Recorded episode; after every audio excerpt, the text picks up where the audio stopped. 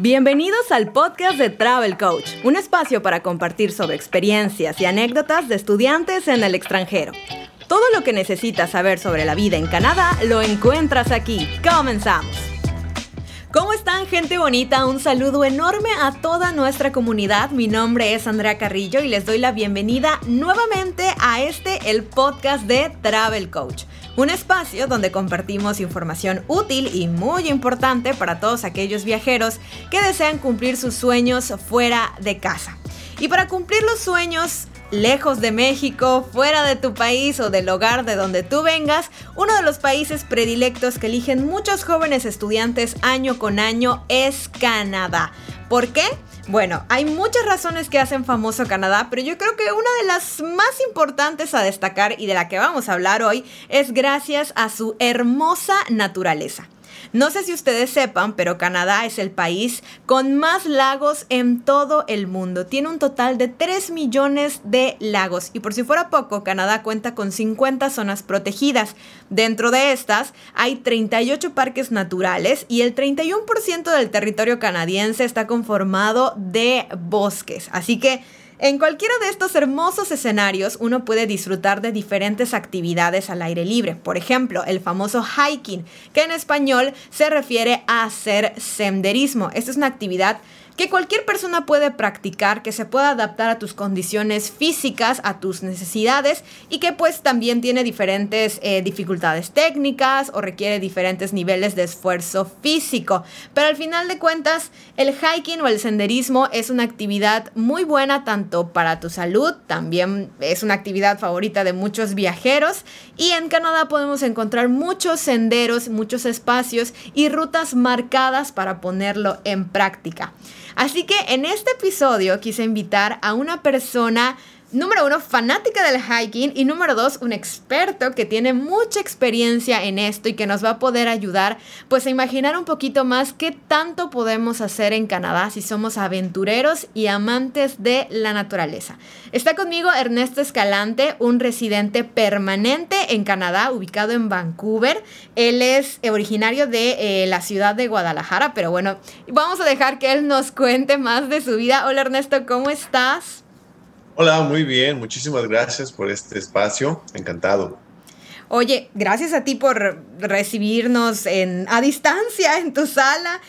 Por razones obvias, estamos a través de una videollamada, pero eso no significa que no podemos platicar y, y pasarla a gusto. Así que Ernesto, vámonos de lleno con el tema. Cuéntame, ¿por qué te gusta el hiking? O sea, ya me contaron que es tu actividad, una de tus actividades favoritas, ¿no? Pero ¿por qué crees que te guste tanto? ¿Por qué crees que Canadá sea un país predominante para realizar esta actividad?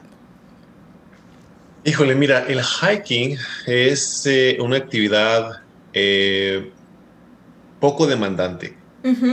¿A qué me refiero con poco demandante? Que comparados con otros, como hacer escalada o ciclismo de montaña, no requiere de mucho equipo o equipo muy costoso para hacerlo. Eh, unas buenas botas, una mochila con tu comida y algo de equipo de seguridad.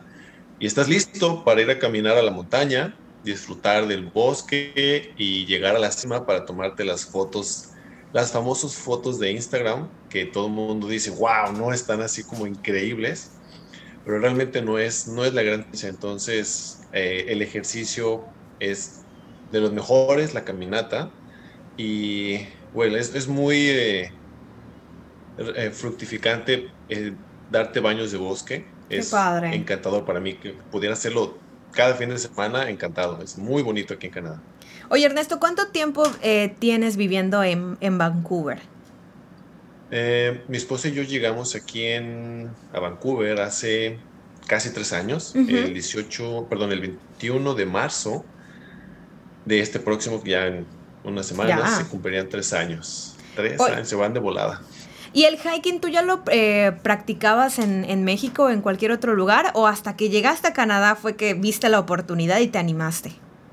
Uh, fíjate que aquí en Canadá tuvimos una amiga que nos...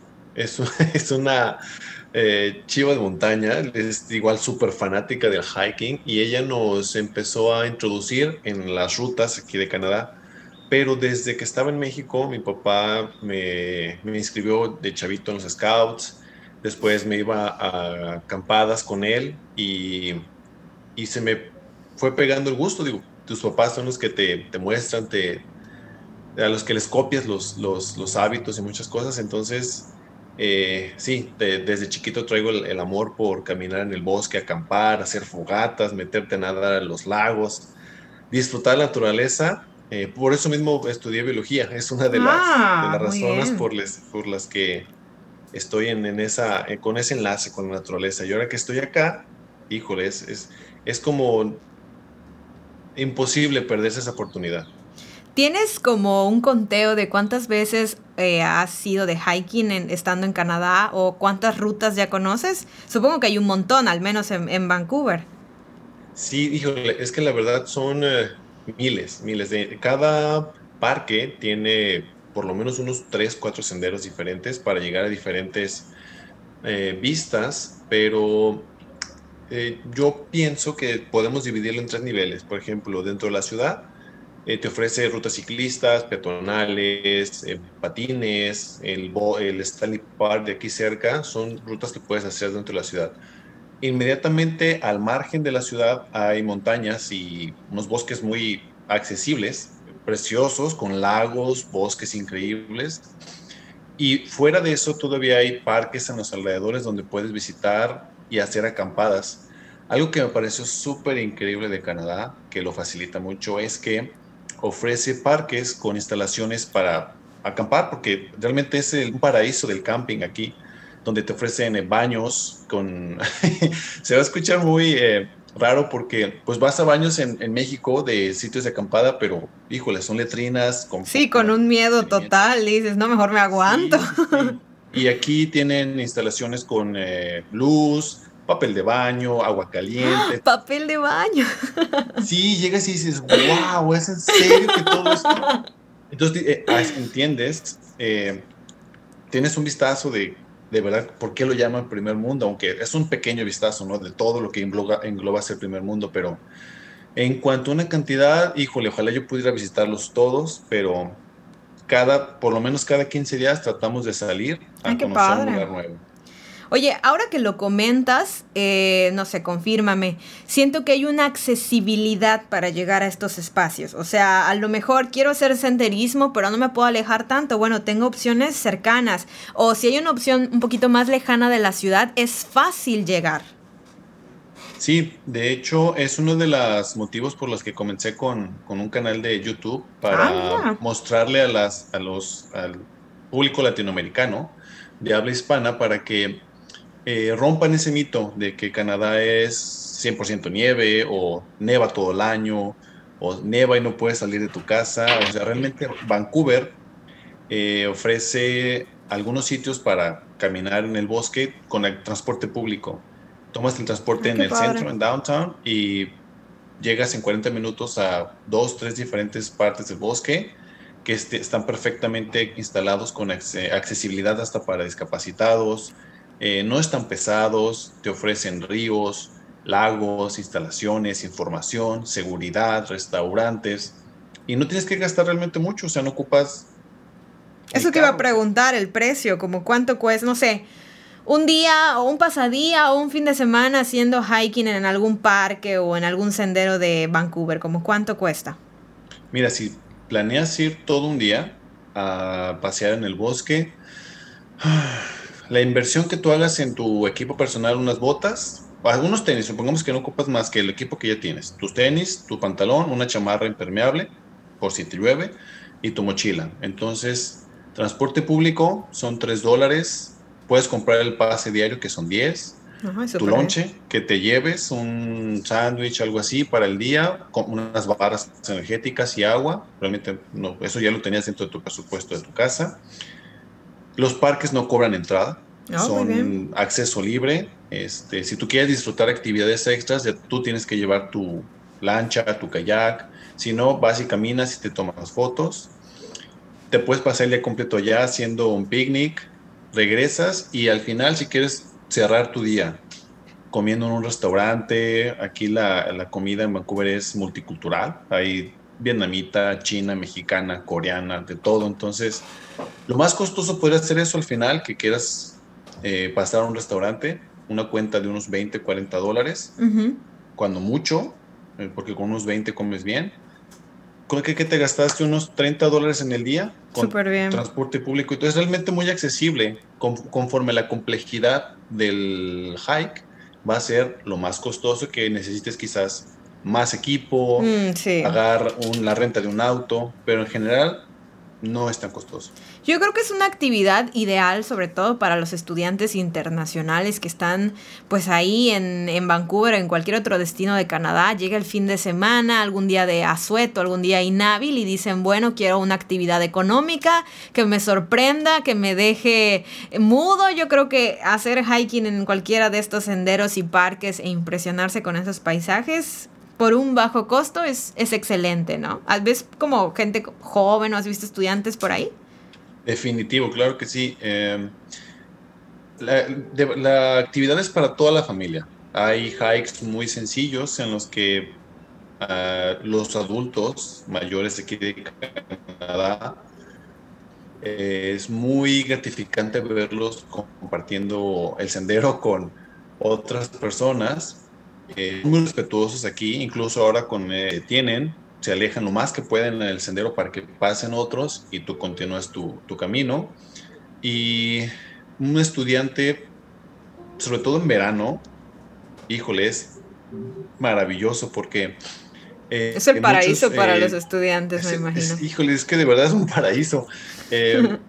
caminas en el bosque, te puedes llevar tu traje de baño, una toalla sencilla, te esparces, desestresas, te metes a, ya sea a la playa o al lago, eh, te comes tu, tu lonche o pasas a algún lado a comer y no, no, no necesitaste desembolsar una suma importante.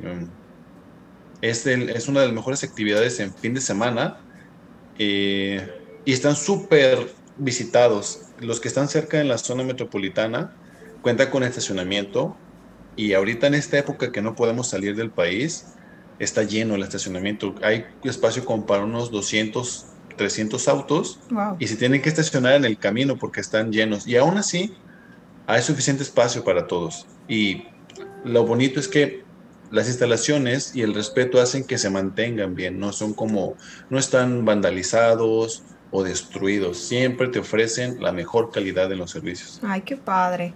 Oye, ahora que lo comentas, en estos tiempos de, de COVID, de pandemia, que realmente tenemos una lista muy pequeña de actividades que podemos hacer para no volvernos locos encerrados en casa, pues son las actividades al aire libre, ¿no? Es hacer estas caminatas, recorrer estos parques, estos bosques. Entonces, en tu caso yo creo que el hiking ya formaba parte de tu vida antes de la pandemia. Pero, ¿consideras que sí hubo un aumento de participantes en esta actividad por, por todo este tema? Sí, definitivamente. Y mis amigos se quejan mucho porque em, están saturados. Todos los destinos están saturadísimos. Toda la gente que no salía normalmente o que usaba su tiempo para cruzar la frontera, porque Vancouver es frontera con Seattle en, en Estados Unidos.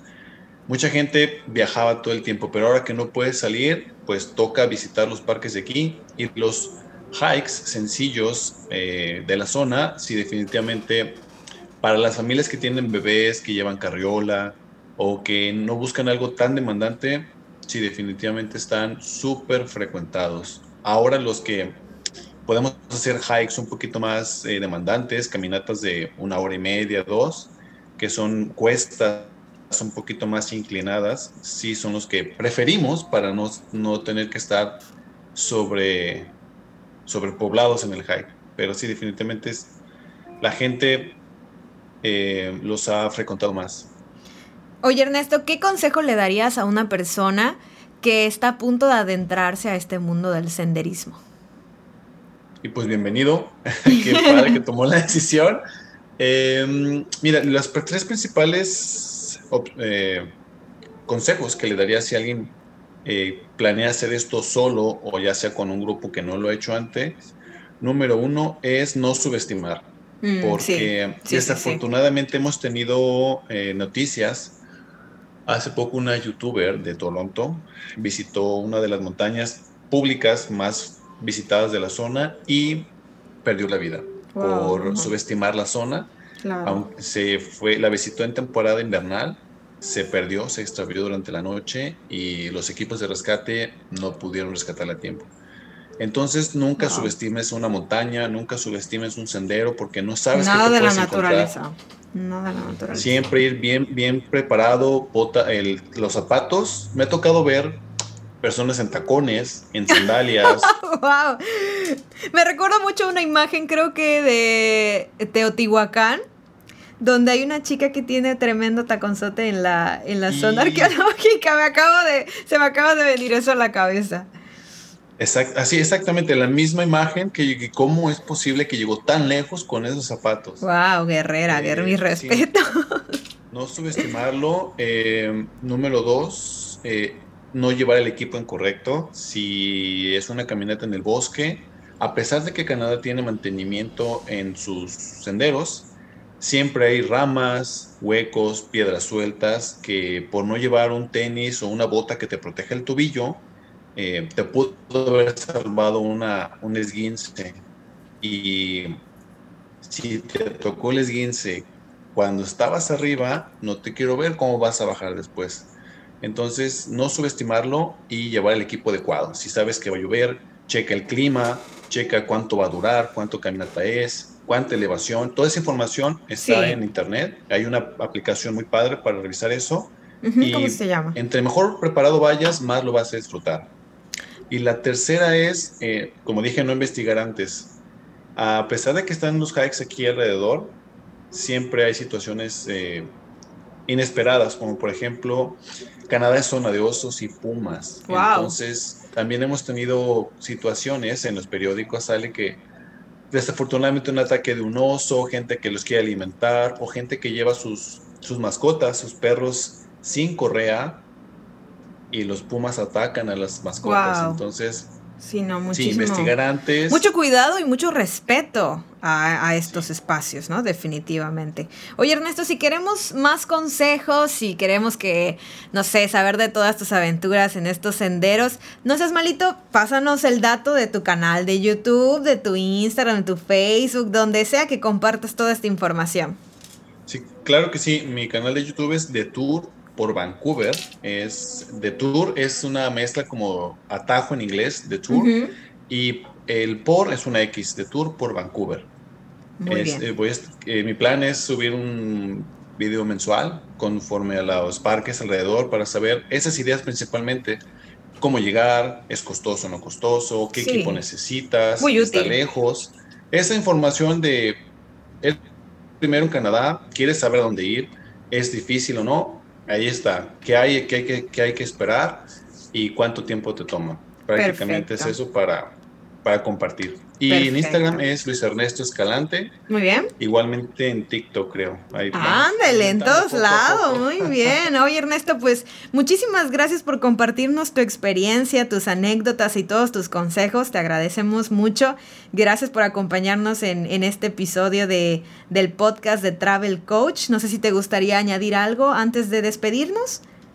Ah, pues espero, yo Gracias por el, espacio y el tiempo, fascinado, encantado de compartir el conocimiento y pues sí, vénganse preparados ahora que abran las fronteras, que por fin estemos todos vacunados, eh, listos para recibirlos. Aquí estamos también para, si ocupan algún consejo con toda confianza, eh, dónde ir, qué se necesita y cuál es la mejor experiencia, encantado.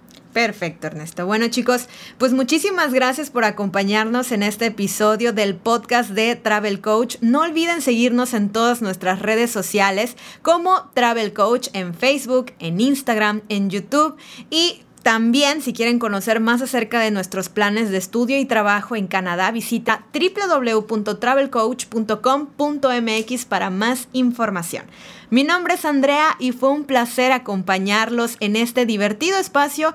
Muchísimas gracias Ernesto por tu experiencia y tu testimonio. Nos vemos y nos escuchamos en el próximo podcast. Adiós. Gracias por acompañarnos en el podcast de Travel Coach. Nos escuchamos en la próxima con más información de Canadá y el mundo entero. Buen viaje.